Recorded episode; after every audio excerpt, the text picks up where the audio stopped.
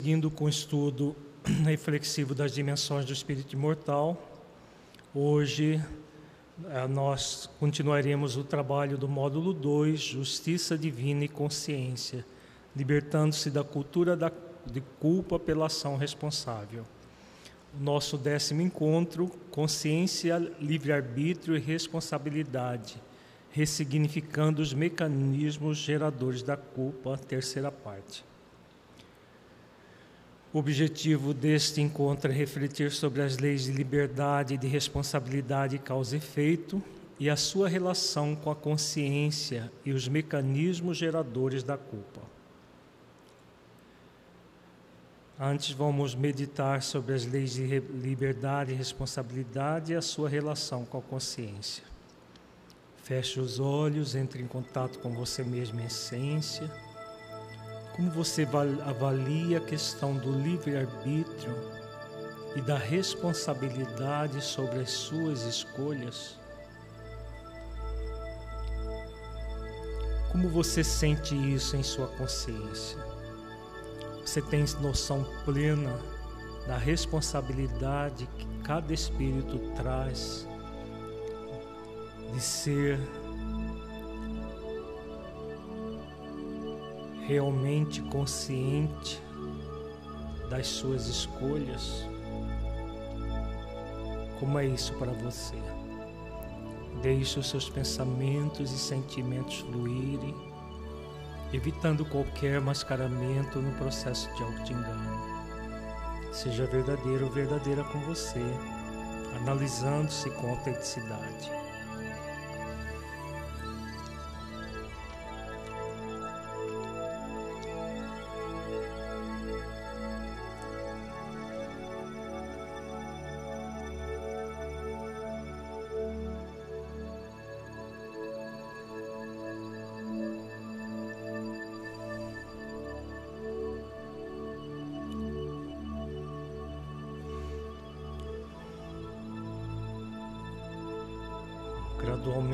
Vamos voltando ao estado de vigília para a reflexão doutrinária. Neste encontro, refletiremos sobre os mecanismos pelas quais a relação entre as leis de liberdade, de responsabilidade, causa e efeito se manifesta na consciência de cada espírito e a sua relação com o sentimento de culpa a partir de depoimentos extraídos do livro Instruções Psicofônicas, recebidas pelo médio Francisco Cândido Xavier, editora FEB, nos quais espíritos narram seus dramas de não terem feito escolhas conscienciais nos dilemas que tiveram nas experiências quando encarnados. No nosso encontro passado, nós estudamos dois depoimentos, hoje estudaremos mais dois depoimentos muito significativos para as, nossa, as nossas reflexões. Antes, vamos só recordar o esquema que temos trabalhado. No diante dos dilemas das experiências da vida, nós temos um convite das nossas próprias consciências.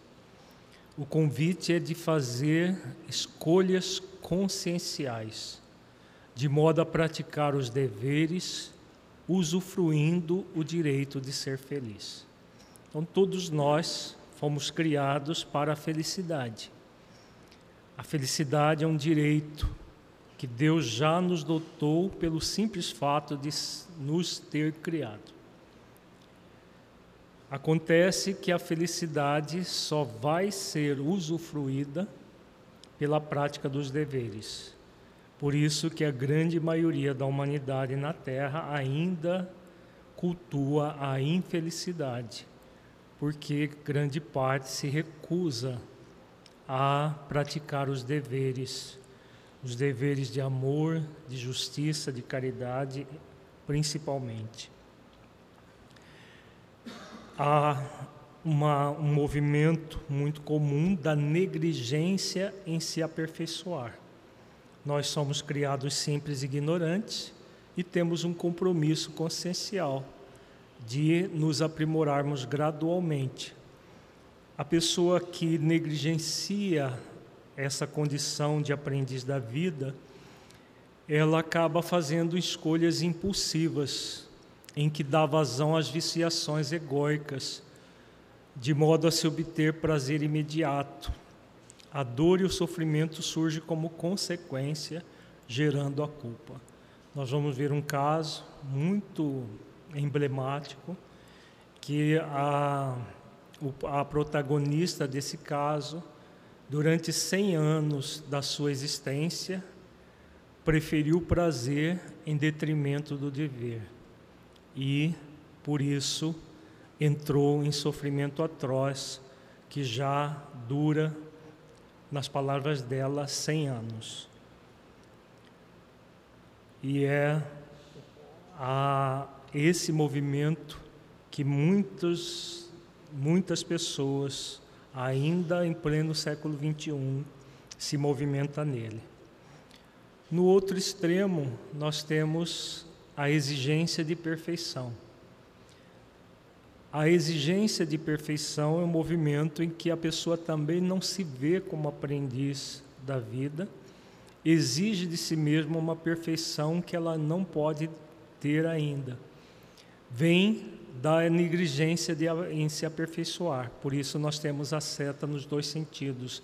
É como um movimento pendular. Uma hora a pessoa está na negligência, outra hora está na exigência. Ou numa existência, passa a vida inteira negligenciando, e aí numa outra existência, passa às vezes a vida toda se exigindo perfeição e num sentimento de culpa muito grande. Na exigência de perfeição, as escolhas são movidas pelo medo das consequências e pela culpa. Não há um processo de autoconsciência. A pessoa não pratica as ações que geram prazer por medo das consequências e não por um processo de consciência de si. A pessoa teme as consequências devido à culpa, desenvolvendo com isso as máscaras do ego. Gera o pseudo-aperfeiçoamento. Então, na exigência de, de perfeição, a pessoa, na verdade, cria o perfeccionismo, todo um processo de pseudo-perfeição e não de aperfeiçoamento verdadeiro. O aperfeiçoamento verdadeiro surge a partir da autoconsciência, em que a pessoa exercita o sentimento de aprendiz. Ela faz escolhas conscienciais em sintonias com as virtudes da verdade, da reflexão, do discernimento, para que as decisões sejam amorosas, justas e caridosas consigo mesmo e com o outro, fazendo um bom uso da lei de liberdade, em sintonia com a lei do progresso. Então a pessoa faz, pratica a livre escolha por um mecanismo de autoconsciência em que ela realmente vai se aperfeiçoar a cada escolha. Mesmo que a escolha seja equivocada, ela faz uma escolha correta a partir da escolha equivocada, aprendendo com o erro, aprendendo com o equívoco, como é natural de todos os seres em evolução. Com base nesses esquemas, vamos fazer análise de, desses dois casos. O primeiro caso, intitulado Consciência Ferida, do livro Instruções Psicofônicas, recebidas por Francisco Cândido Xavier. Na noite de 23 de setembro de 1954, recebemos pela segunda vez a presença de Maria da Glória, uma entidade sofredora que se devota agora à nossa casa. Regressando ao nosso círculo de orações, com a palavra falada, trouxemos nessa noite a sua história comovente que passamos a transcrever. Meus amigos, Deus nos ampare. Depois de minha primeira visita, eis que torno a vossa casa que funcionou para mim como um ninho de socorro e um tribunal de justiça. Mulher padecente, trazia enlaçado a mim, qual se for a erva sufocante sobre a árvore ferida, o espírito revoltado de meu próprio filho, cuja reencarnação impedi num processo de aborto, no qual, por minha vez, perdi a existência. Então, o drama de Maria da Glória era esse. Um, num processo de aborto, ela acabou desencarnando, né, morrendo, na verdade, num processo de suicídio indireto causado pelo próprio aborto. E obsidiada na dimensão espiritual pelo próprio filho é, que iria reencarnar por ela. Processos muito comuns em que o espírito abortado não perdoa a mãe e aí por um processo de vingança ele se justapõe ao próprio perispírito da mãe e fica ali parasitando, perseguindo a mãe durante muitos anos, como foi o, caso da Maria da Glória. Leviana e surda ao dever, adquiri compromissos com a maternidade, detestando-a.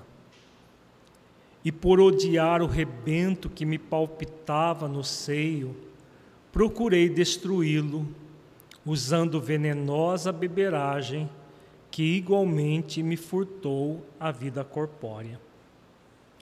Entretanto, se supunha que a morte fosse um ponto final à minha tragédia íntima, estava profundamente enganada, porque da poça de sangue a que se me reduziram os despojos, levantou-se diante de mim uma sombra acusadora. A princípio dessa nuvem amorfa, nascia o choro incessante de uma criança recém-nata. Tentando emudecer aqueles vagidos angustiosos, inutilmente rezei, usando orações decoradas na infância. A nuvem, porém, jazia algemada ao meu próprio peito, através de laços cuja consistência ainda hoje não posso definir. Vamos começar a refletir alguns pontos aqui no caso da Maria da Glória. Nós vimos desde o primeiro encontro deste módulo que existe toda uma visão teológico-dogmática da questão do inferno, questão do céu e, por extensão, claro, de práticas religiosas. Então, vejamos aqui Maria da Glória tentando emudecer os, a, o choro do próprio filho abortado, ela usou decora, orações decoradas na infância. Por que, que esse, essa oração não fez efeito?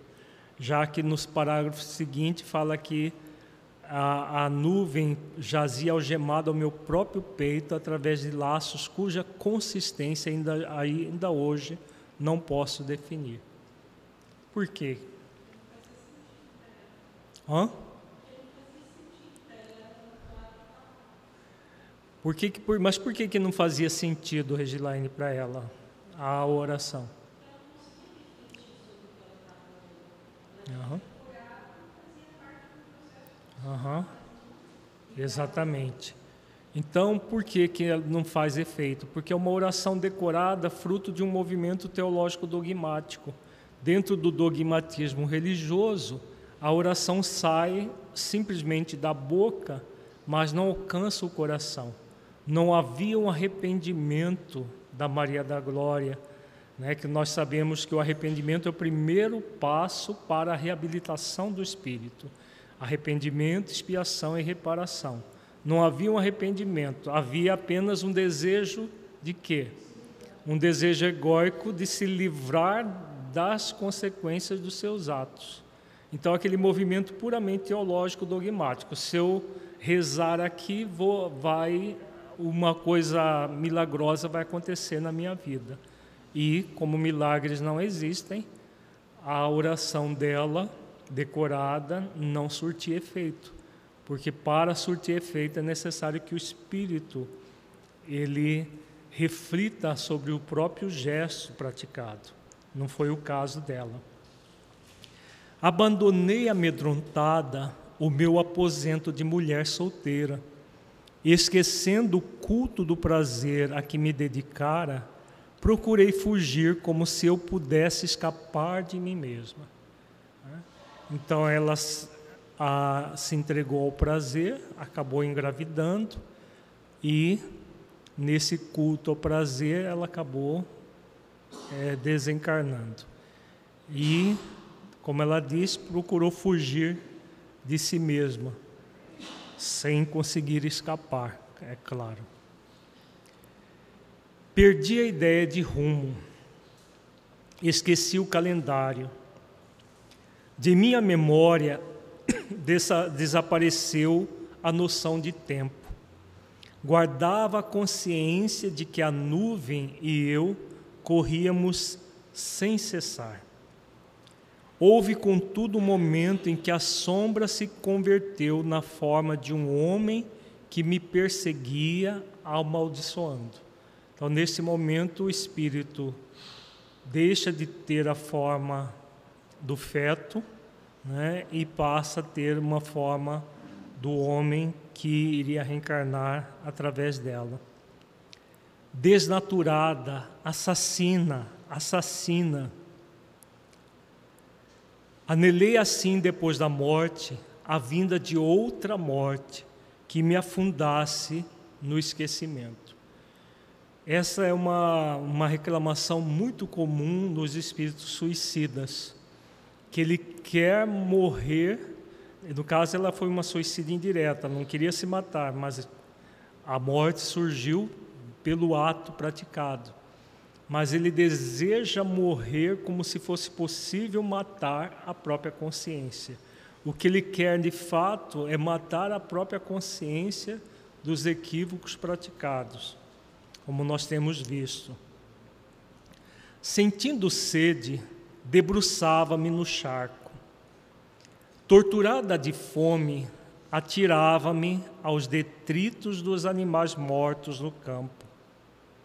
Ah, como será possível alguém adivinhar na terra, enquanto a benção do corpo físico é uma graça para o espírito, que opera entre os homens o tormento da consciência que edificou em si mesma o inferno que a envolve? Minha existência passou a ser um suplício constante, terrível, inominável. Chegou, todavia, a noite em que, a maneira de náufrago fatigado, vim dar à praia de vosso templo.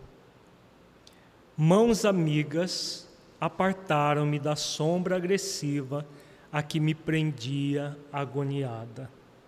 Que lei que entrou em ação aqui nesse momento? Lei de misericórdia, exatamente. A misericórdia alcança todos os filhos de Deus, segundo Cristo, justos e injustos, bons e maus. Então, cedo ou tarde, a lei de misericórdia ampara o espírito para que ele possa se reabilitar perante a própria consciência. Foi o que aconteceu aqui quando a Maria da Glória foi levada para o atendimento mediúnico no, no grupo espírita que no, no centro onde Chico Xavier fazia parte. Se mesmo antes de se arrepender, sim. Por isso que Jesus fala que a, Deus manda o sol e a chuva para bons e maus, justos e injustos. Mesmo antes de se arrepender, porque é a lei de misericórdia que vai convidar o espírito ao arrependimento. Nós vimos naqueles casos dos espíritos que ficam dormindo em pesadelos terríveis e que fizeram muito mal na terra. Nós vimos o texto do livro Nosso Lar. São espíritos que não se arrependeram, mas que a misericórdia divina, em algum momento, quando já esgota a primeira fase do, do sofrimento do espírito, ele é socorrido pela misericórdia. Não porque haja mérito, há necessidade para o espírito. O alívio surgiu por fim. Entretanto, de alma conturbada, roguei esclarecimento para o meu desvario, embora conhecendo a minha culpa de pecadora penitente. Recebi de imediato a resposta. Então ela, recebe, ela pede esclarecimento do porquê estava acontecendo aquilo com ela. Vamos ver o esclarecimento que foi oferecido. Um de vossos amigos justamente aquele que me acompanha aqui nesta noite, com fins educativos, submeteu-me a longa intervenção magnética e, fazendo com que minhas reminiscências ecoassem no tempo, vi-me no rio, menina mal nascida, amparada por nobre mulher.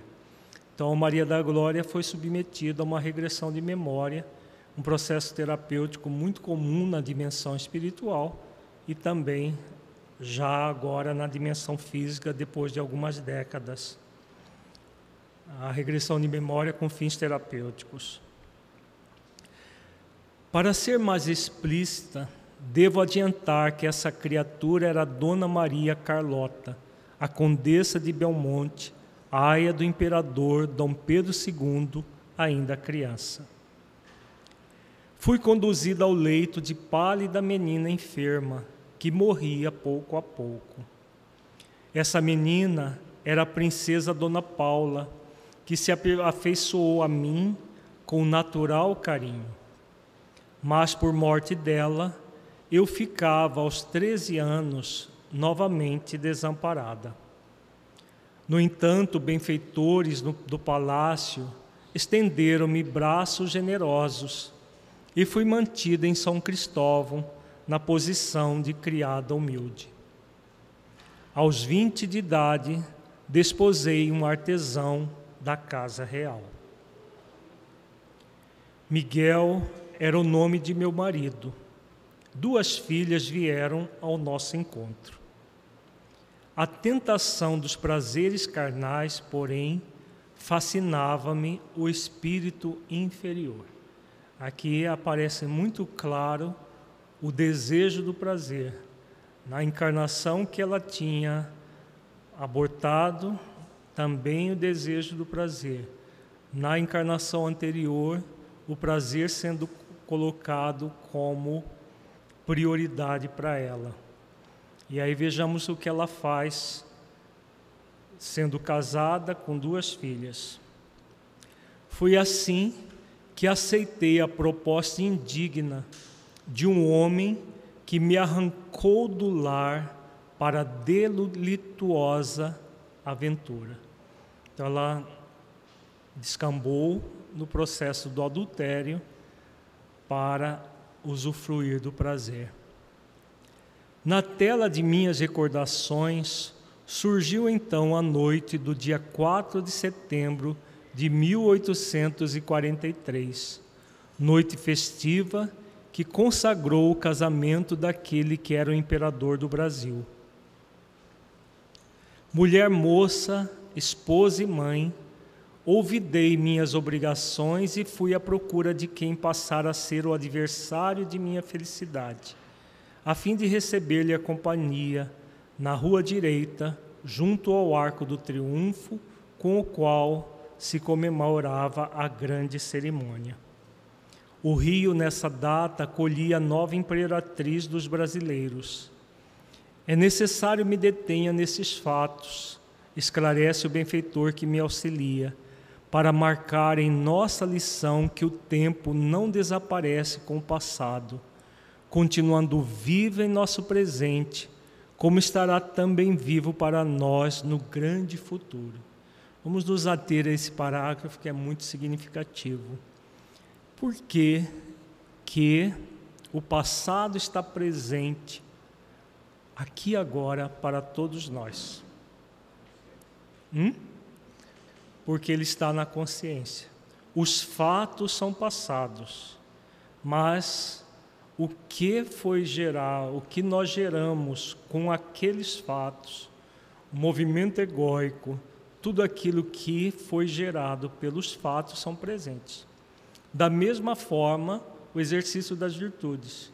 Se em algum momento nós exercitamos determinadas virtudes, elas vão ficar para sempre conosco, mesmo que em algum momento da nossa vida nós resvalemos por, por situações equivocadas.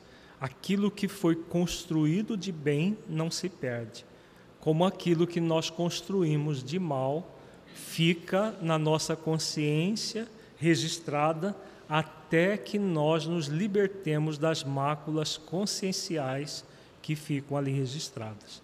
Por isso, o destaque que o benfeitor pediu que ela desse. É, a, a questão do adultério, da busca do prazer sensual, em detrimento do dever consciencial como esposa e mãe. Na noite a que me reporto, fui surpreendida por meu esposo numa atitude de desconsideração aos compromissos que abraçara. Então ela se lançou ao adultério e o esposo descobre em flagrante. Né? Hoje já seria um, uma situação muito é, trabalhosa de se lidar, muito desafiadora. Agora imaginemos isso no século é, 19, na, na, primeira metade do século XIX, o quanto era uma situação muito complexa, muito desafiadora para, no caso, o esposo da Maria da Glória. Miguel não resistiu. Respondeu-me a loucura com o suicídio. Então, o que aconteceu? O esposo, ao descobrir o adultério, se mata. Isso foi para conta da vida de ambos. Né? Ele como responsável pelo ato e ela como co-responsável, porque a lei de responsabilidade alcança ambos. Né? Transformou-se-me então a vida Dificuldades sobrevieram. Enjeitei minhas filhas. Então ela, diante do dilema consciencial de ter o marido morto pelo suicídio, ela continua praticando ações contrárias à própria consciência, enjeitando as próprias filhas. Desistiu tanto do, do marido quanto das filhas. Partilhei o destino do aventureiro, que em seguida a minha irreflexão me atirou ao resvaladouro das mulheres de ninguém.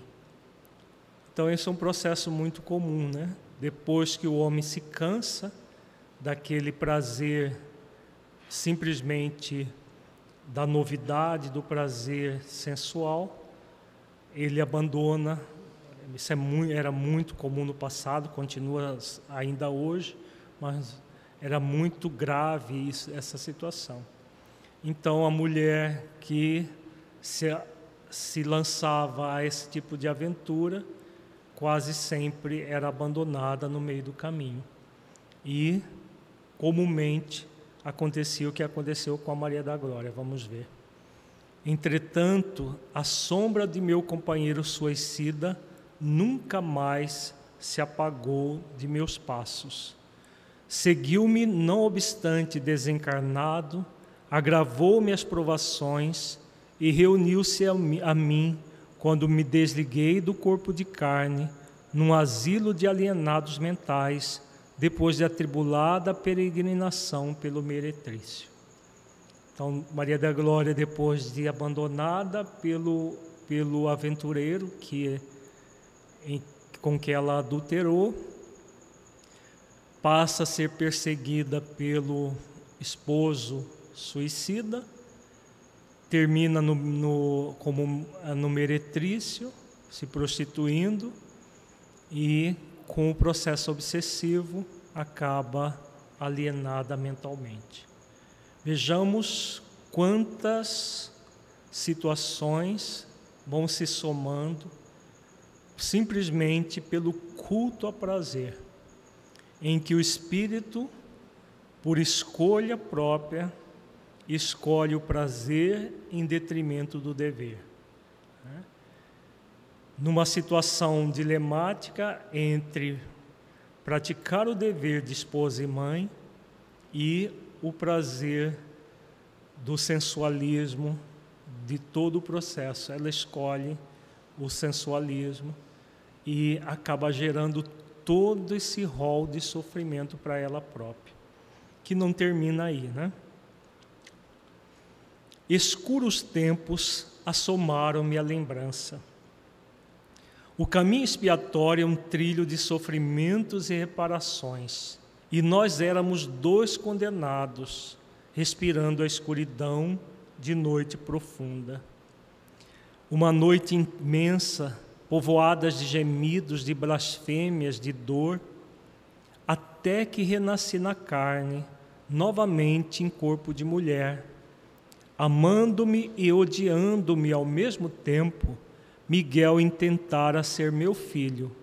Contudo, arruinei-lhe os propósitos, recusando a maternidade menos feliz, retornando nós dois desse modo às trevas de onde vínhamos.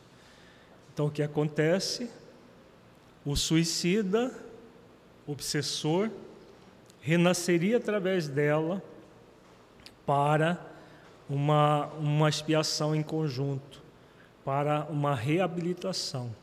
Né? E ela, em vez de acolhê-lo, o matou novamente pelo aborto. E aí o que ocorre? Novamente, a partir desse dilema entre continuar com prazer e praticar o dever, ela escolhe o prazer engravida e, para continuar a, com o prazer, pura e simplesmente resolve por matá-lo, por matar o próprio filho, e, e que o, a levou também à morte. E como ela diz aqui, retorna às trevas de onde vinham os ambos. Agora tudo de novo a recomeçar. Um século, meus amigos, um século de um erro a outro erro. Vede o martírio da mulher que em cem anos nada mais fez senão transviar-se por invigilância. De 1943 até o ano findo, padecimentos novos me exacerbaram a luta, até que a prece e o amor me socorreram. Vejamos, ela foi socorrida, trazida novamente ao corpo, para reabilitar novamente. Morre em situações muito críticas e a misericórdia divina amparando. Né? A lei de misericórdia anula a lei de causa e efeito? Não. Jamais, né? As leis divinas, elas não se anulam, elas se somam. Elas se somam sempre. A lei, a lei de misericórdia suaviza a lei de causa e efeito, mas não vai jamais impedir. Por quê? Por que, que jamais vai impedir que a lei de causa e efeito se se faça.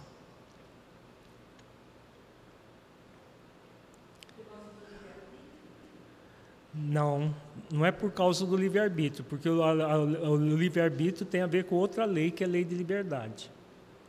Porque a lei de causa e efeito é uma lei que nos protege de nós mesmos. Se não fosse o, o sofrimento, Maria da Glória estaria arrependida? Se a lei de misericórdia amparasse e nos livrasse do sofrimento que nós mesmos causamos, o que, que aconteceria? Nós perpetuaríamos, na, simplesmente na busca do prazer pelo prazer, encarnação após encarnação. Nesse momento, ela já está arrependida. Tanto é que ele se tornou uma trabalhadora do, é, do Centro Espírita Luiz Gonzaga, que Chico Xavier trabalhava, atuava nessa época. Então, ela já estava arrependida dos, dos erros praticados. Mas levou 100 anos, né, foram 100 anos de, de situações, como ela diz, de erro em erro, de sofrimento em sofrimento, a lei de misericórdia suavizando para não ficar insuportável, para que o espírito possa ter um fôlego.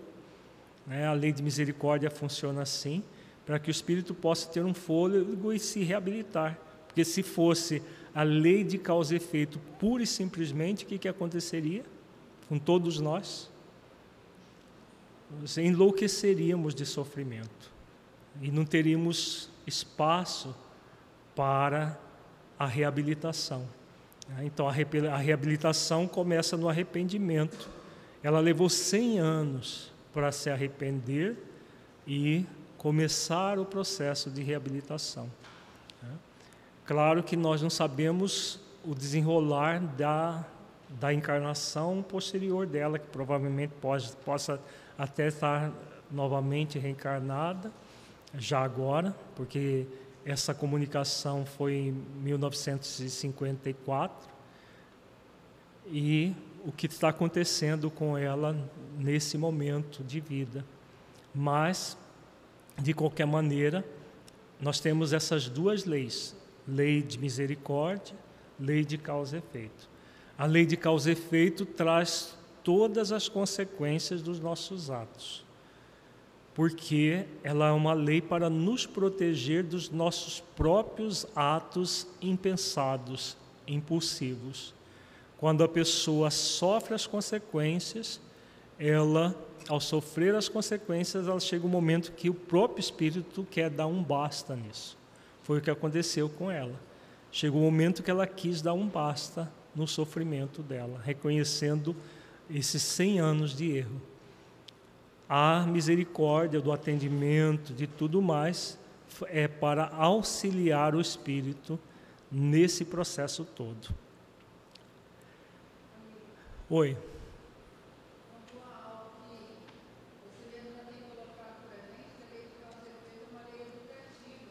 Uhum.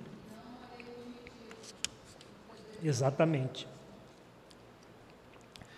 Uhum. A Solange lembra né, que a lei de causa e efeito é uma lei educativa e não punitiva. Por isso que ela é, está sempre em parceria com a lei de misericórdia, porque é uma, uma forma do espírito se educar, ou se reeducar, melhor dizendo, pela dor, né, pelo próprio sofrimento que ele gera, porque aquilo que educa é o amor, é o cumprimento da lei de amor, justiça e caridade que educa o espírito. Mas quando ele se afasta do amor, da justiça e da caridade, a lei de causa e efeito vem de uma forma drástica, como se fosse uma mestra severa, a levar aquela pessoa a um processo reeducativo, né? que a, chega um momento que o espírito cansa de sofrer. E nesse momento que ele cansa de sofrer, ele começa a exercitar a virtude que vai libertá-lo do sofrimento, que é o alto amor. Então, aqui nesse momento que Maria da Glória está, é o movimento que ela começa a exercitar o alto amor para poder exercitar o amor ao próximo. Venho, pois, compartilhar-vos a oração a fim de que me renove, de modo a partir dignamente ao encontro do esposo que buscou reaproximar-se de mim na condição de filho, para que de alguma sorte ensaiarmos juntos a jornada reparadora. Então, arrependimento, expiação e reparação. Ela, já arrependida, iria novamente se unir ao esposo como filho, provavelmente, para provavelmente não na condição de filho já está, está colocado para a redenção. Com a presente narrativa, não tenho outro intuito senão dizer-vos que a vida está continuando, que o trabalho não cessa, que o tempo não morre. Então vejamos, mesmo numa condição dessa, o espírito ele aprende e pode trazer o seu depoimento nos ensinando também.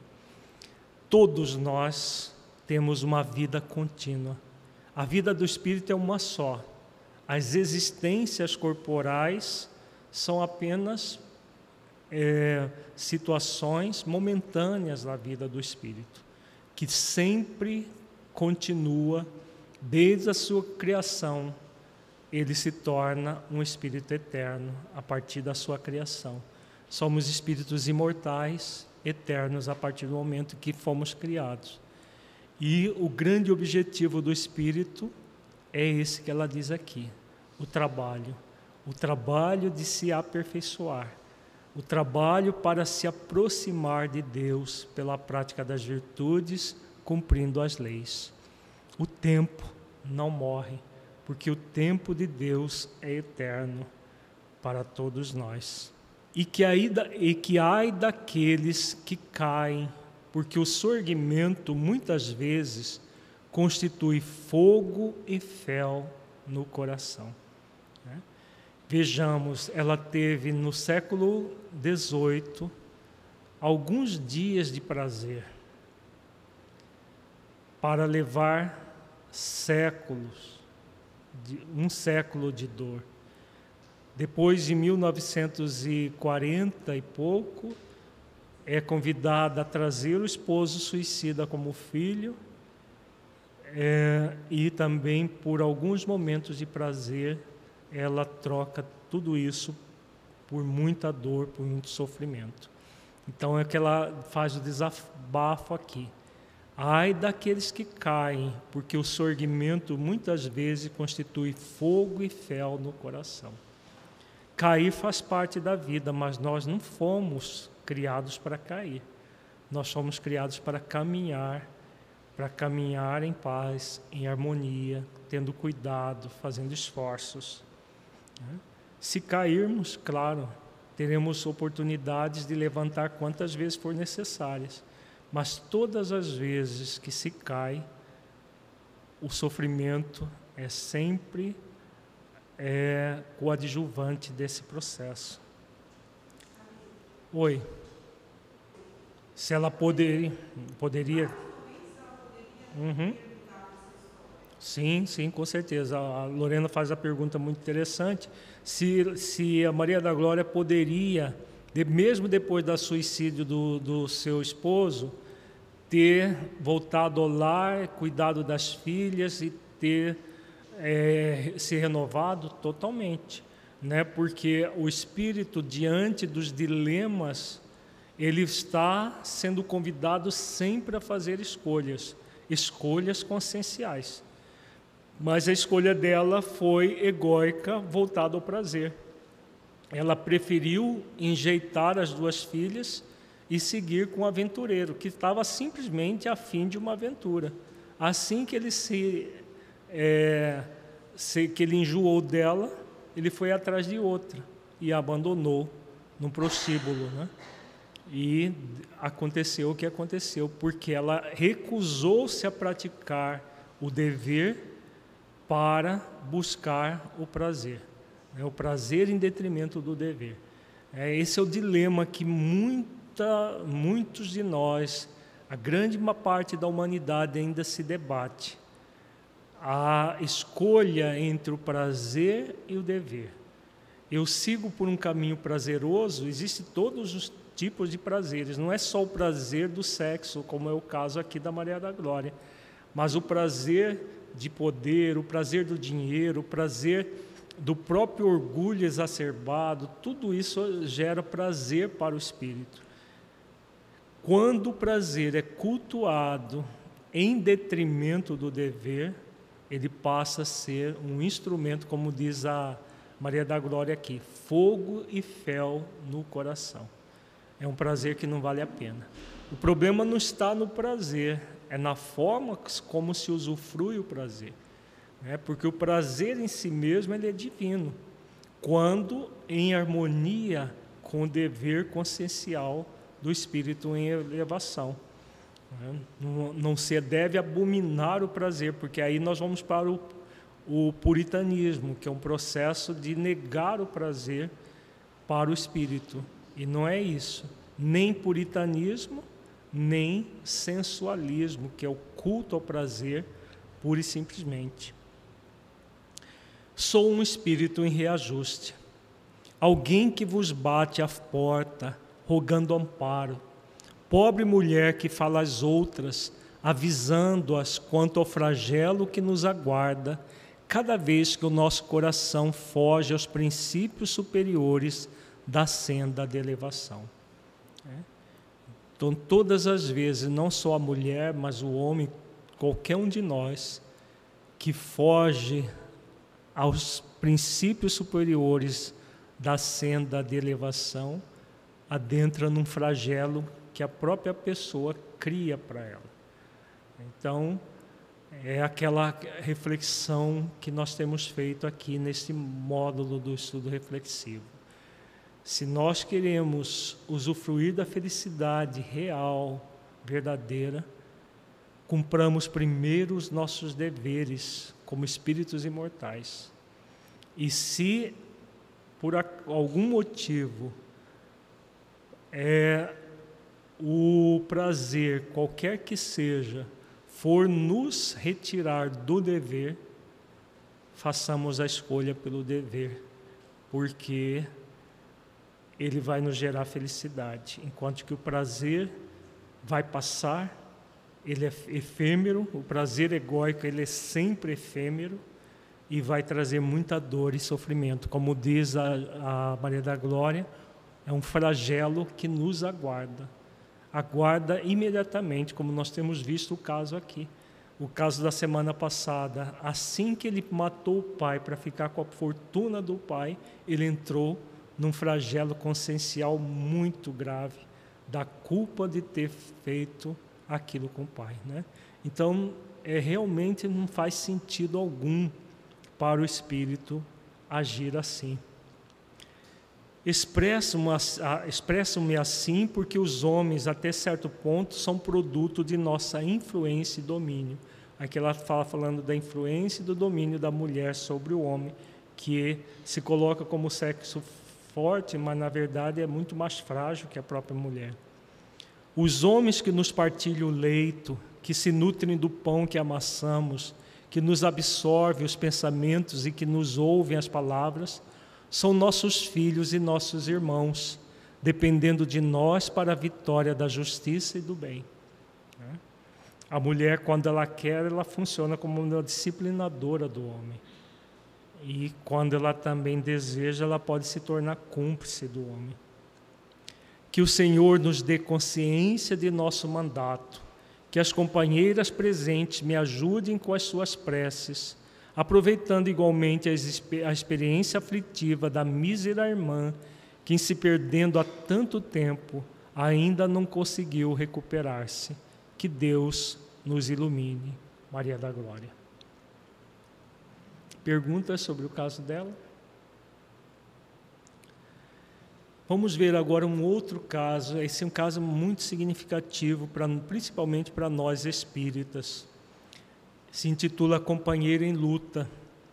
Nesses momentos que a humanidade tem tido um recrudescimento assustador do suicídio, né? ainda hoje, conversando com uma pessoa, uma, um, amigo dessa pessoa, com conhecimento espírita, tentou suicídio, tentou se enforcar. Foi socorrido às, às pressas, conseguiram salvá-lo. Mas o suicídio tem praticamente torturado a humanidade nesses tempos. Allan Kardec, num artigo na Revista Espírita, que também foi publicado no livro Obras Póstumas, ele fala que um dos sinais do final dos tempos seria o aumento do número de suicídios. inclusive entre crianças, diz Allan Kardec. Então ele faz ali uma profecia que está se, é, se fazendo, se, se cumprindo nesses dias que nós estamos vivendo. Só que o suicídio já vem de muito tempo. Aqui nós temos um suicídio na década de 50 do século passado de uma pessoa que era médium espírita. Médium é alguém que não tem dúvida da realidade espiritual. E mesmo nesse caso, a pessoa se deixou num processo obsessivo, levar para um processo obsessivo e acabou se matando. Vamos ver o caso dele e, claro, como nós estamos analisando todos os casos com muita compaixão, né, porque a pessoa provavelmente está reencarnada nesse momento e recebe as nossas vibrações de compaixão. A fase terminal de nossas tarefas, na noite de 12 de agosto de 1954, trouxe-nos a presença a antigo companheiro de lides espíritas em Belo Horizonte, que passaremos a nomear simplesmente por irmão Lima já que o respeito fraternal nos impede de identificá-lo plenamente. Lima, que era pai de família exemplar, desfrutava excelente posição social e por muitos anos exerceu os dons mediúnicos, de que era portador em ambientes íntimos. Em 1949, como que minado por invencível esgotamento, suicidou-se sem razões plausíveis, trazendo com isso dolorosa surpresa a todos os seus amigos. Na noite a que nos referimos, naturalmente trazido por amigos espirituais, utilizou-se das faculdades psicofônicas do médium e ofertou-nos o relato de sua história comovente, que constitui para nós todos uma advertência preciosa realmente é uma advertência, né? porque o médium, como diz o, o, o, o narrador, era um pai exemplar, médium que participava ativamente do centro espírita em Belo Horizonte, de um centro espírita em Belo Horizonte, e que mesmo assim suicidou-se sem razões plausíveis. Agora nós vamos saber as razões que foi um processo obsessivo que ele se deixou é, acometer. Venho da escura região dos mortos-vivos, a maneira de muitos vivos mortos que se agitam na terra. O Espiritismo foi a minha grande oportunidade. Fui médium, doutrinei, contribuí para que irmãos sofredores e transviados recebessem uma luz para o caminho. Recolhi as instruções dos mestres da sabedoria e tentei acomodar-me com as verdades que são hoje o vosso mais alto patrimônio espiritual. Então vejamos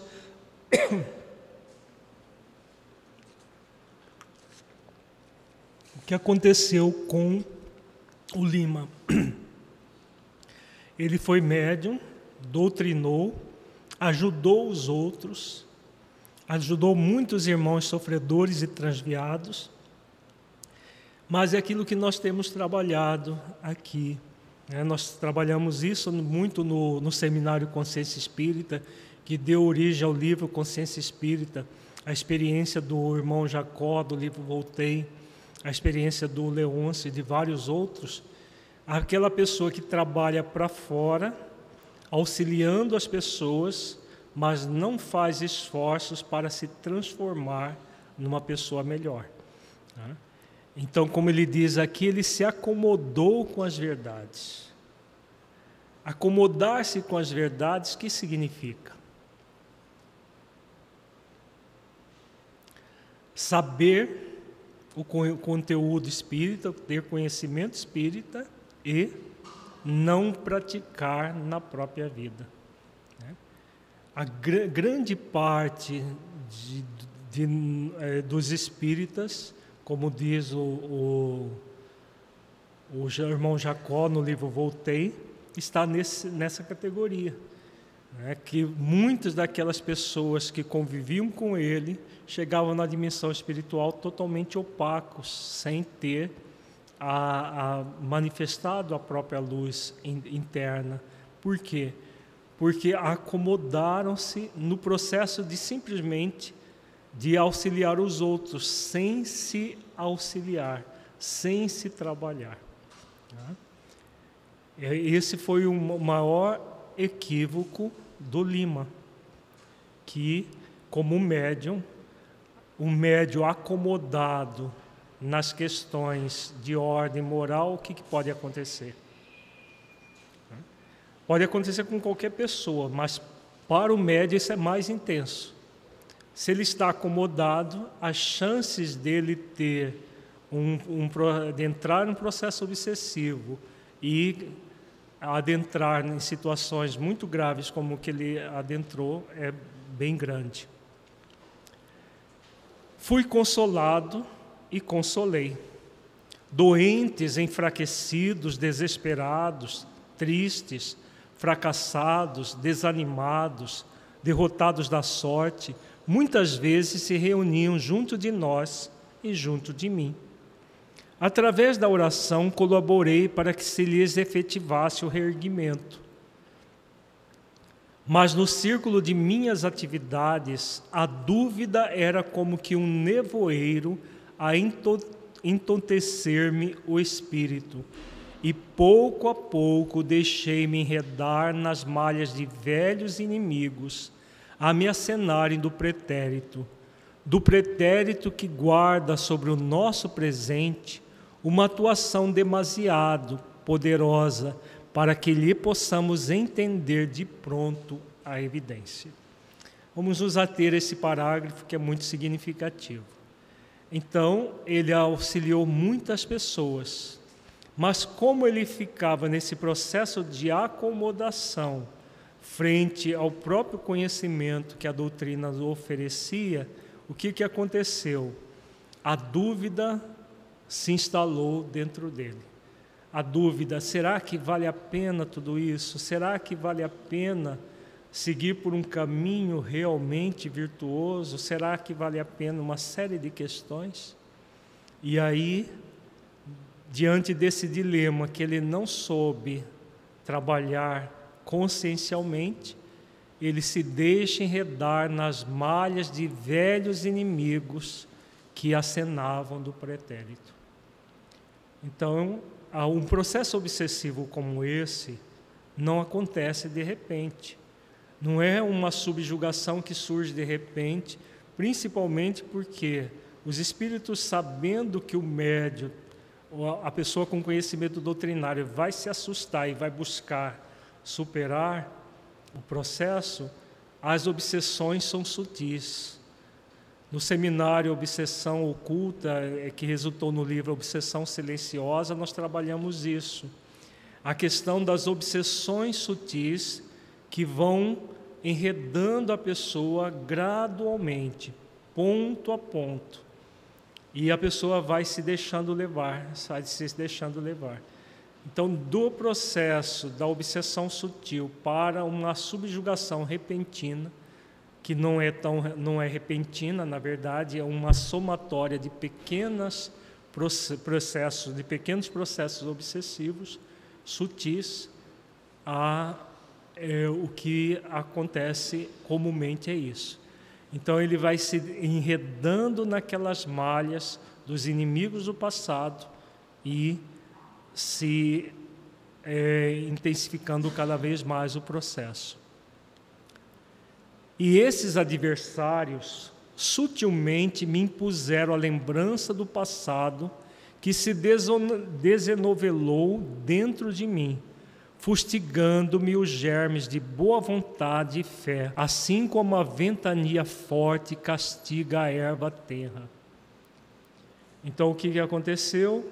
Gradualmente ele foi se lembrando do passado das situações do passado que ele estava agora dentro do movimento espírita, com o esclarecimento da doutrina espírita para ressignificar, como médium, como trabalhador espírita.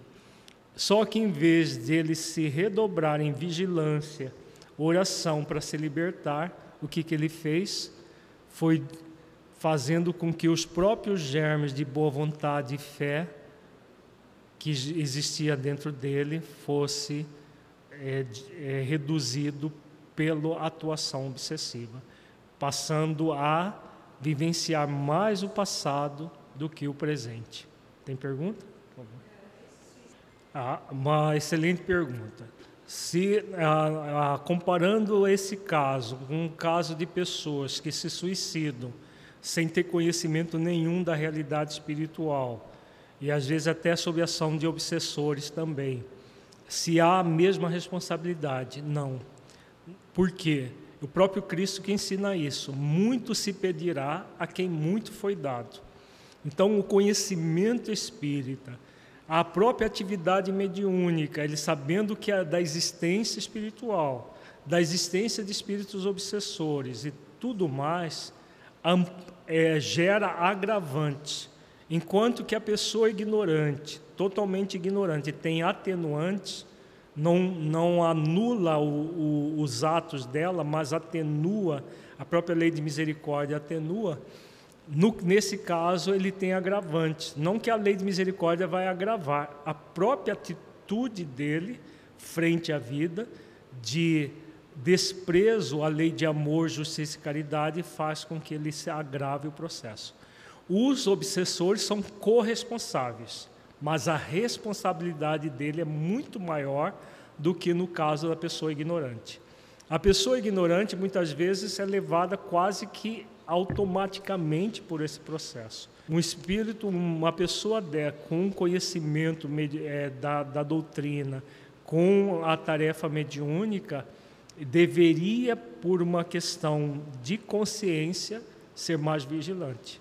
Mas, como ele disse, ele se acomodou. E grande parte dos espíritas, de um modo geral, tem se acomodado. Por isso que o suicídio entre os espíritas está aí, está acontecendo, né? um após o outro. Suicídios, tentativas de suicídio, por quê? Por que, que uma pessoa que sabe que morre e não acaba, se mata? Porque existe, uma, de uma certa forma, uma acomodação frente a tudo isso não está havendo um esforço real de autotransformação. Foi o que aconteceu com ele. Então, gradualmente, ele foi enredado no processo e o passado ficou falando mais alto para ele em vez do presente. Enquanto a vida foi árdua, sob provações aflitivas, o trabalho era meu refúgio. Então vejamos, no primeiro momento ele tinha dificuldades até financeiras. E o trabalho espírita era o refúgio dele. A vida era árdua, tinha é aquela, aquilo que a gente vê lá nas primeiras igrejas cristãs, em que as pessoas trabalhavam 12 horas por dia e iam para a igreja como verdadeiras bênçãos de Deus no, no período noturno, que elas eram o tempo de descanso delas. Então a pessoa a, a na, numa, às vezes numa fase que até financeiramente é, é desafiadora, ela atua com mais eficiência. No entanto, à medida que o tempo funcionava como calmante celeste sobre as minhas feridas, adoçando-me as penas, o repouso conquistado como que se infiltrou em minha vida por venenoso anestésico, através do qual as forças perturbadoras me alcançaram o mundo íntimo. Então, quando a vida se tornou mais fácil, que era para que ele redobrasse o trabalho, porque se a vida material fica mais fácil, o que faz a pessoa consciente? O que faz a pessoa consciente é ampliar mais a sua atuação é, no trabalho do bem, porque já não tem tanta dificuldades materiais. Ele fez o contrário. Então, como ele diz, ele, a, a, o tempo foi adoçando as penas, as situações do passado, o repouso conquistado como que infiltrou em minha vida por venenoso anestésico. Então ele passou a cultuar mais o repouso do que o trabalho no centro espírita que ele estava afeto.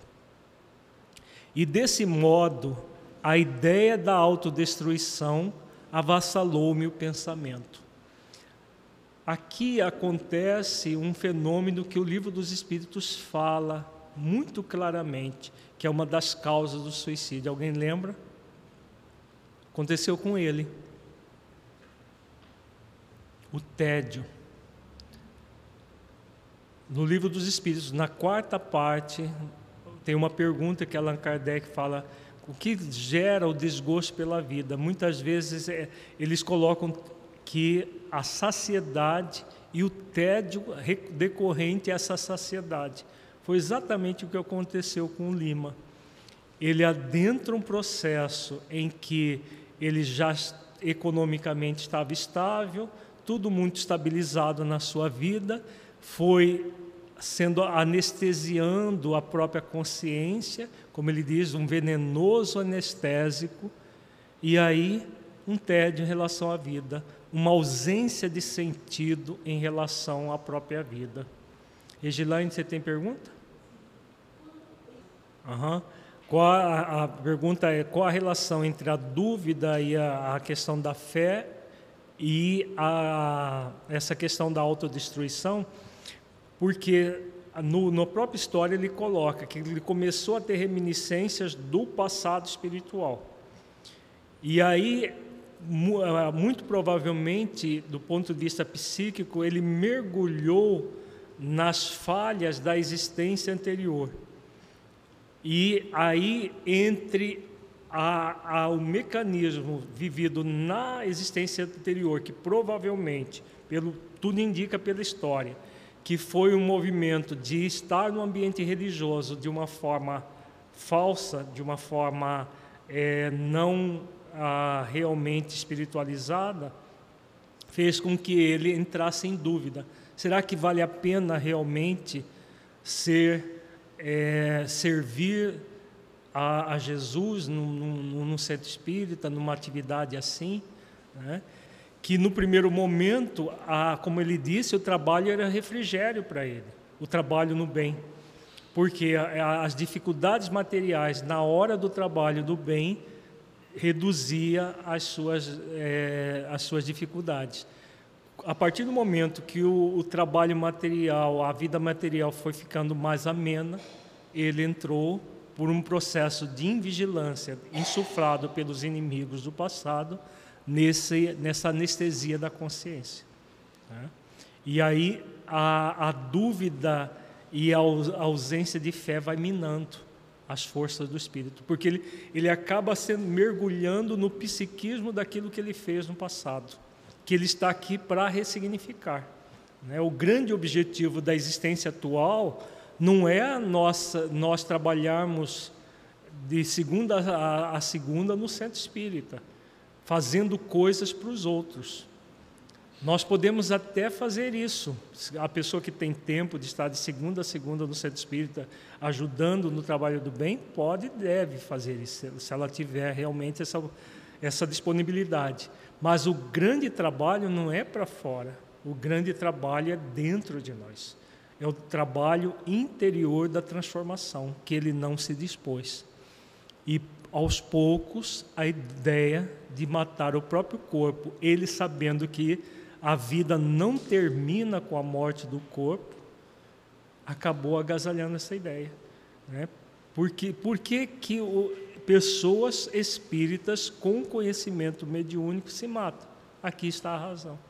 Por causa da, da, das, dos processos obsessivos que levam a pessoa, mesmo sabendo de uma verdade, né, tendo plena.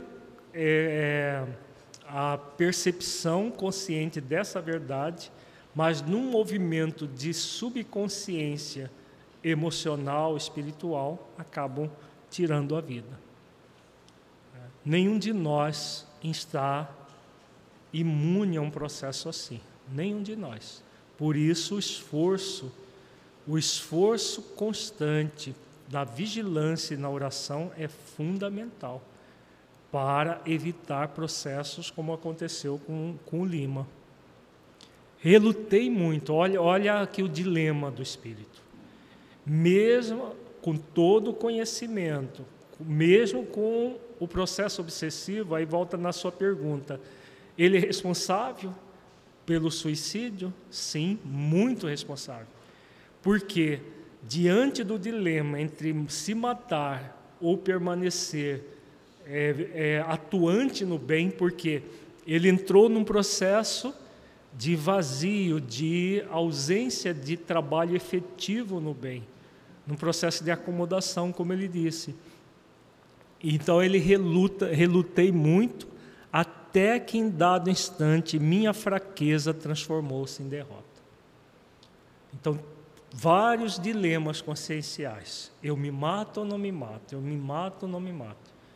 Mas sem trabalhar efetivamente nas causas. Qual era a causa maior?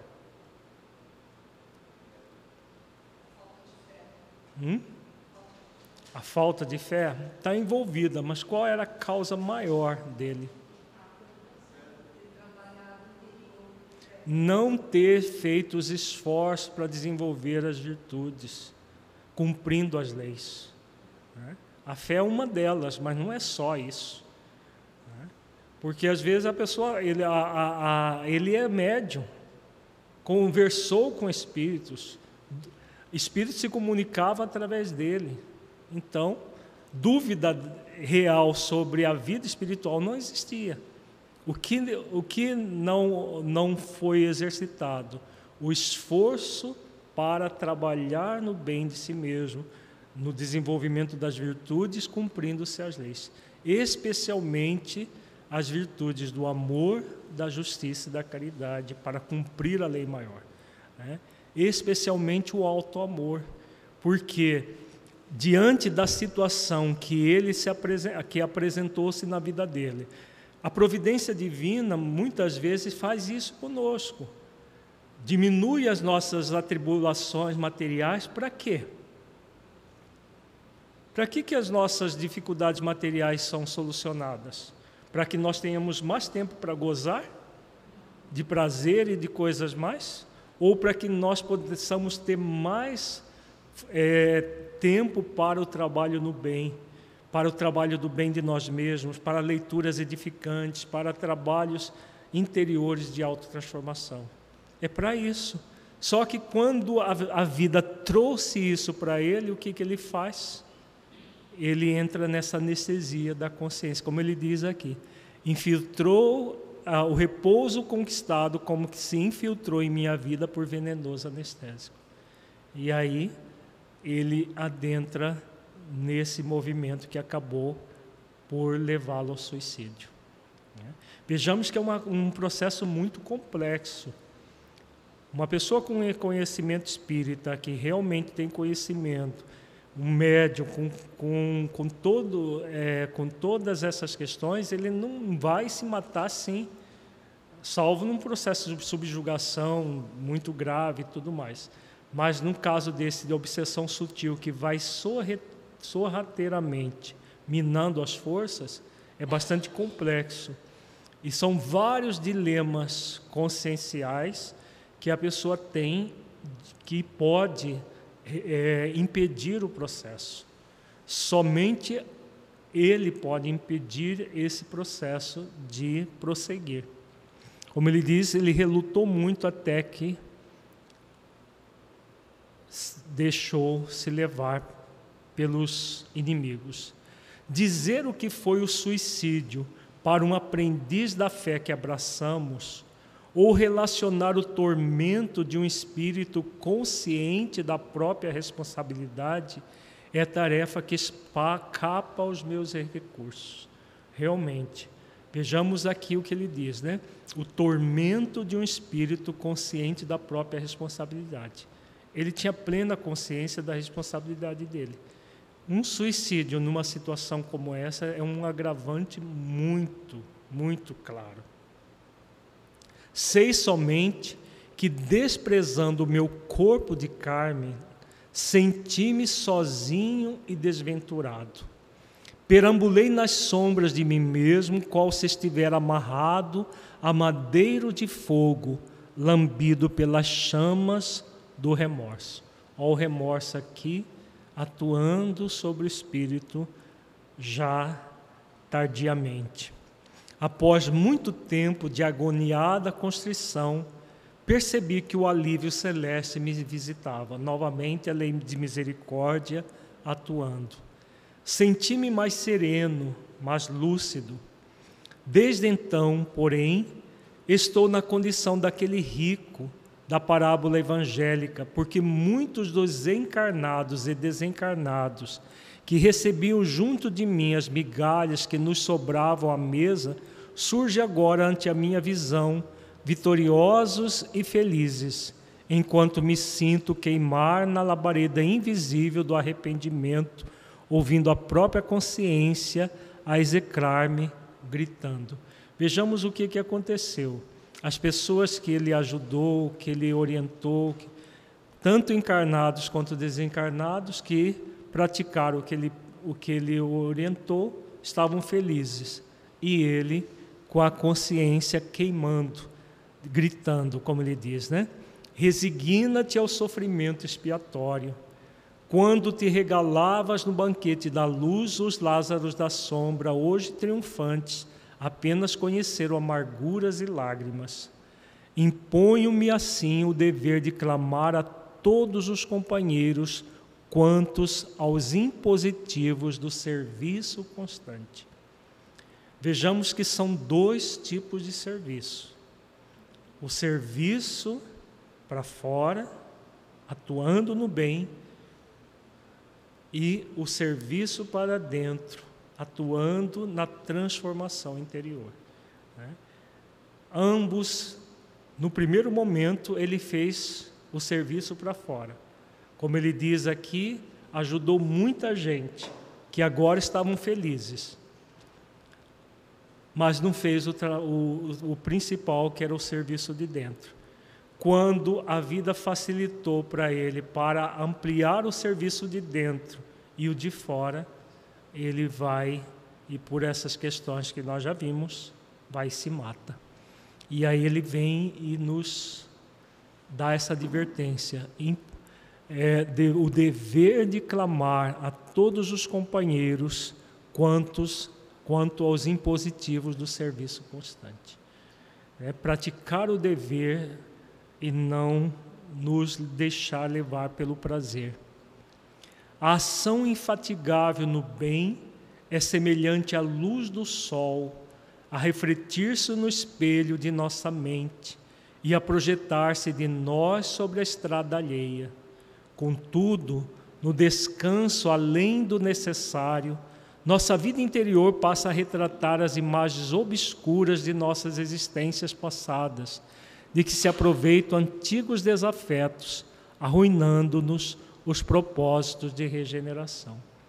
Mesmo que nós não, não nos lembrarmos objetivamente, mas só o fato de ficar na ociosidade, nós estaremos repetindo o processo do passado, em que nós eh, estávamos na, na lides cristãs ociosos, usurpando muitas vezes bens de outras pessoas. Então, a, a advertência nesse sentido. Né? Descanso apenas o necessário, porque realmente é esse o grande objetivo do espírito. Né? Descansar o repouso e o trabalho fazem parte da vida, mas o, o repouso, além do necessário, amolenta o caráter, faz com que a pessoa entre num processo de preguiça de preguiça nos, em todos os sentidos da palavra preguiça, principalmente a preguiça moral. Né? Como ele diz aqui, o descanso além do necessário, nossa vida interior passa a retratar as imagens obscuras de nossas existências passadas. Comunicando-me convosco, associo-me às vossas preces. Sou o vosso irmão Lima, companheiro de jornada, médium que por vários anos guardou as, nas mãos o archote da verdade, sem saber iluminar a si próprio. Olha como é interessante. A mesma reclamação do irmão Jacó, só que o irmão Jacó não se suicidou, ele continuou trabalhando por vários anos, mas não trabalhou a autoiluminação. O Lima, além de não trabalhar a autoiluminação, vem a tirar a vida do próprio corpo. Creio que um mendigo ulcerado e faminto à vossa porta não, vão, não vos inspiraria maior compaixão. Cortei o fio de minha responsabilidade. Amigos generosos, estende-me aqui os braços, no entanto, vejo-me na posição do sentenciado que condena a si mesmo, porquanto a minha consciência não consegue perdoar-se. Olha a cultura da culpa aqui muito claramente sendo exposta.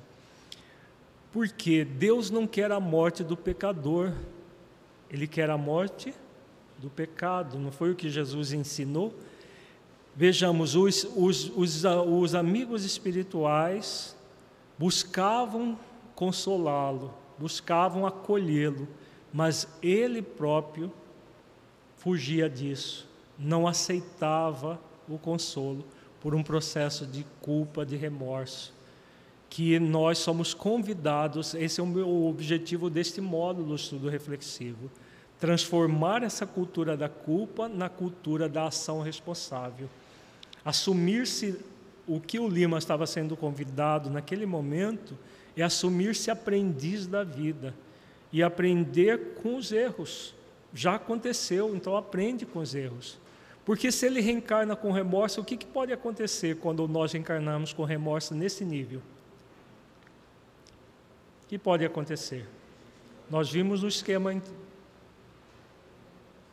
Ele sair de um extremo e vai para o outro, vai para a exigência de perfeição. A culpa, o remorso gera a exigência de perfeição. Então, isso aqui não é salutar. A pessoa que recusa a ação da lei de misericórdia, ela se coloca como indigna de receber um amparo da lei de misericórdia, ela cria uma pseudo-perfeição. Quando ele reencarnar, ele provavelmente está reencarnado, fica muito mais trabalhoso para o espírito lidar com a própria consciência, porque o tempo todo se sentindo culpado, o tempo todo é, é aquela pessoa que qualquer coisa que acontece, ele se sente culpado, a pior das pessoas, mesmo que ele não tenha responsabilidade alguma sobre uma determinada situação. Gera processos como esse. Tem pergunta?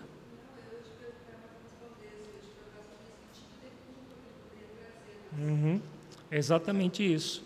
Né? A, a pessoa traz uma culpa intrínseca Sabe aquela pessoa que qualquer coisa ela se sente culpada, mesmo que ela não tenha culpa nenhuma? Por quê? Porque ela já traz isso como se ela fosse uma criminosa. Né? E, na verdade, não existe crime que não tenha solução. É o próprio processo reencarnatório é para que nós solucionemos. Mas ele, ele, estava, ele diz aqui, o sentenciado que condena a si mesmo porquanto a minha consciência não consegue perdoar-se. Se ele, já se ele já começa a se perdoar na dimensão espiritual, a reencarnação vai ser muito mais tranquila. O processo de recuperação é muito mais tranquilo. Por isso, nós temos é, batido nessa mesma tecla. É muito importante trabalhar em nós a virtude do sentimento de aprendiz para que nós nos libertemos do processo da culpa e assumamos uma postura de responsabilidade frente à vida e não de culpa. Sinto-me intimado ao retorno. Agora imaginemos o retorno de uma pessoa assim. A experiência carnal compele-me à volta. Antes, porém, da aprovação necessária, visito quanto possível os ambientes familiares de nossa fé, buscando mostrar aos irmãos espiritistas que a nossa mesa de fraternidade e oração simboliza o altar do amor universal de Jesus Cristo. Vejamos que ele é, é ambivalente o movimento dele, porque ao mesmo tempo que ele reconhece o amor universal, ele recusa esse amor para ele mesmo. Ele reconhece e fala para os outros, continua ainda focado no outro, e com ele, ele recusa o processo. Psicologicamente é isso que está acontecendo. Temos conosco aquele cenáculo simples em que o Senhor se reuniu aos companheiros de sublime apostolado. De todas as religiões, o Espiritismo é a mais bela, por facultar-nos a prece pura e livre em torno desse lenho sagrado, como sacerdotes de nós mesmos, à procura da inspiração divina que jamais é negada aos corações humildes que aceitam a dor e a luta por elementos básicos da própria redenção. Então, o que o Lima está sendo convidado é colocar em prática esses próprios conselhos que ele está dando aqui para todos nós. Né? Colocar tudo isso na vida dele, como todos nós somos convidados a colocar. Estava faltando o exercício de auto-amor, sim. Né? Por isso, a, o movimento de se condenar, a autocondenação, a culpa é um movimento de ódio a si mesmo, que só o auto-amor é que vai é, nos libertar. Estou suplicando ao Senhor me conceda oportuna, oportunamente a graça de reencarnar-me num bordel, isso por haver desdenhado o lar que era meu templo indispensável que eu sofra para redimir-me diante de mim mesmo. Então, aquele movimento da culpa e da autopunição. Ele desejando sofrer mais intensamente para se libertar, porque foi a condição que ele acabou entrando. Não mereço agora o sorriso e os braços abertos de nossos benfeitores perante o libelo de meu próprio juízo. Então, aqui mais uma vez ele reafirma: mesmo que os benfeitores o acolhessem, ele recusava o acolhimento. Por quê? Faltando o autoacolhimento. O grande, a grande questão dele, que provavelmente ele deve ter reencarnado assim. Cabia-me aproveitar o tesouro da amizade enquanto o dia era claro e quando o corpo carnal enxada divina, estava jundido à minha existência como instrumento capaz de operar-me a renovação. Ah, meus amigos, que as minhas lágrimas a todos sirvam de exemplo. Sou o trabalhador que abandonou o campo antes da hora justa. O tormento da deserção dói muito mais que o martírio da derrota. Olha que, que frase interessante, né? ele desertou da tarefa. É muito mais dolorosa do que a pessoa que, realizando a tarefa, sai derrotada no sentido de ter feito a tarefa é, de qualquer maneira. Vamos supor que ele continuasse a existência até o final, mesmo agindo da forma como agiu, acomodado ali, fazendo alguma coisa no centro espírita. Seria mil vezes melhor ou menos pior do que aquilo que ele fez. É isso que ele reconhece aqui. Então é o trabalhador que abandonou o campo antes da hora justa. Claro que nós não temos o compromisso só de permanecer encarnados. Né? Somos convidados a bem viver. E bem viver numa visão espiritual é cumprindo as leis divinas, praticando as virtudes cristãs dentro de nós. Devo regressar, reentrarei pela porta da angústia, serei enjeitado porque enjeitei, serei desprezado por haver desprezado sem consideração, e mais tarde encadear-me-ei de novo aos velhos adversários então vejamos que ele voltaria numa situação de muita culpa e novamente com para lidar com os adversários desencarnados, que não iriam reencarnar. Sem a forja da tentação, não chegaremos ao reajuste. Agora, esse elemento, culpa e influência espiritual, né? a chance de do Lima, se não modificar a forma de pensar, de agir, né? porque o Lima pode estar reencarnado, pode até estar assistindo esse, essa reflexão, pode ler esse material. Se não houver mudança dessa forma de se ver de forma culposa, as chances de entrar num processo obsessivo são muito grandes. As chances de porque é a culpa, o plug mental, como diz tanto Filomeno de Miranda quanto André Luiz, para o processo obsessivo forma o plug em que o, o espírito vai lá e acessa todo o processo. Oh? Uma das possibilidades é essa, porque todo suicida ele sente um desejo de se matar, é uma das provações que ele necessariamente irá lidar. É, isso está no, é, registrado no livro Memória Suicida de, de Ivone Pereira e também numa das obras de André Luiz que nós estudamos ano passado. Ah, o suicida ele tem esse desejo de, de se matar como um processo de provação para lidar com o dilema de escolha entre a vida e a morte.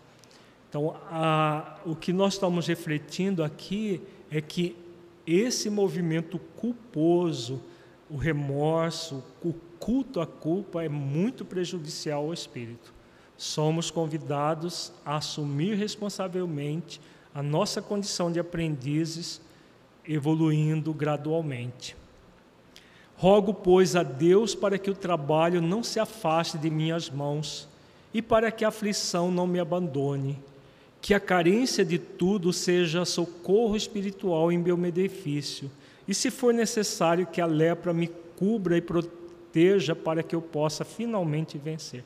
Vejamos que ele está desejando tudo, até a lepra, em pleno século XX.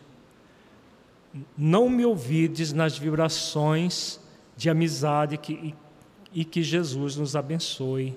Lima. Então é um espírito que é digno da nossa compaixão. Vamos na, agora orar por ele tanto por ele quanto Maria da Glória, esses dois espíritos que provavelmente devem estar encarnados nesse momento evolutivo conturbado da humanidade, para que eles recebam as nossas energias, as nossas melhores energias e que o, os casos de ambos nos sirvam de advertências para as nossas escolhas. Vamos fazer a nossa avaliação reflexiva primeiro. Feche os olhos, entre em contato com você mesmo em essência, buscando sentir o conteúdo estudado neste encontro. Do conteúdo que você entendeu que se aplique à sua vida.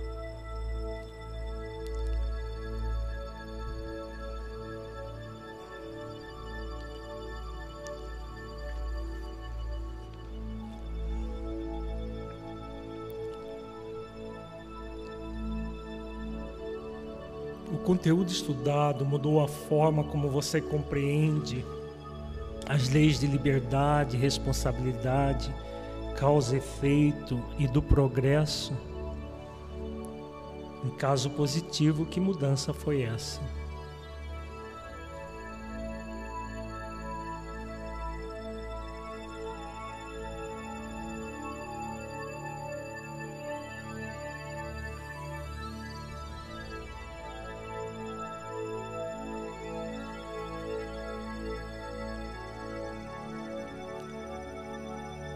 Neste encontro, refletimos sobre o bom uso do livre-arbítrio, de modo que façamos escolhas conscienciais nos dilemas que temos nas várias experiências da vida. Que ações você está disposto ou disposta a realizar para agir responsavelmente, de modo a se libertar tanto da negligência do aperfeiçoamento, quanto da exigência de perfeição? Geradoras da culpa, desenvolvendo em você o sentimento de aprendiz, reflita sobre isso.